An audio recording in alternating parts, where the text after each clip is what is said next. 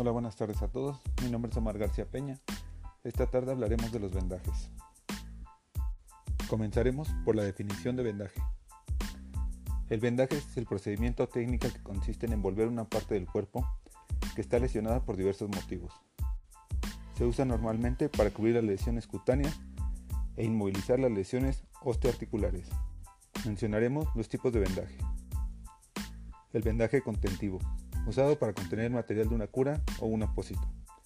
Vendaje compresivo, utilizado para ejercer una compresión progresiva a nivel de una extremidad, de la parte distal a la parte proximal. Vendaje suspensorio. Este nos sirve para sostener el escroto o la mama. Vendaje funcional. Este nos permite mantener la funcionalidad de la zona lesionada sin prejuicio de la misma.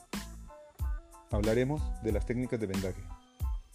Vendaje circular utilizado para fijar el extremo inicial y final de una inmovilización, para fijar un apósito y para iniciar y o finalizar un vendaje. Vendaje en espiral, utilizado generalmente en las extremidades. En este caso, cada vuelta de la venda cubre parcialmente dos tercios de la vuelta anterior y se sitúa algo oblicua al eje de la extremidad. Se debe iniciar el vendaje siempre de la parte más distal a la proximal. Vendaje en 8 Generalmente se ocupa en lesiones de articulaciones, como tobillo, rodilla, muñeca y codo. Esto nos permite tener cierta movilidad. Vendaje en espiga. Es el más usado generalmente.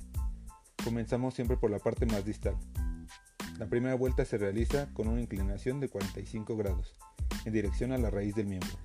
Vendaje de vuelta recurrente. Se usa en las puntas de los dedos, cabeza o muñones. Hablaremos de las férulas.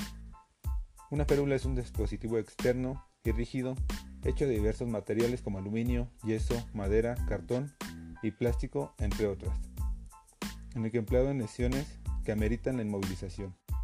Se utilizan con la finalidad de mantener en la posición adecuada, permitir el sostén e inmovilizar diferentes zonas del cuerpo, generalmente las zonas de mayor movilidad.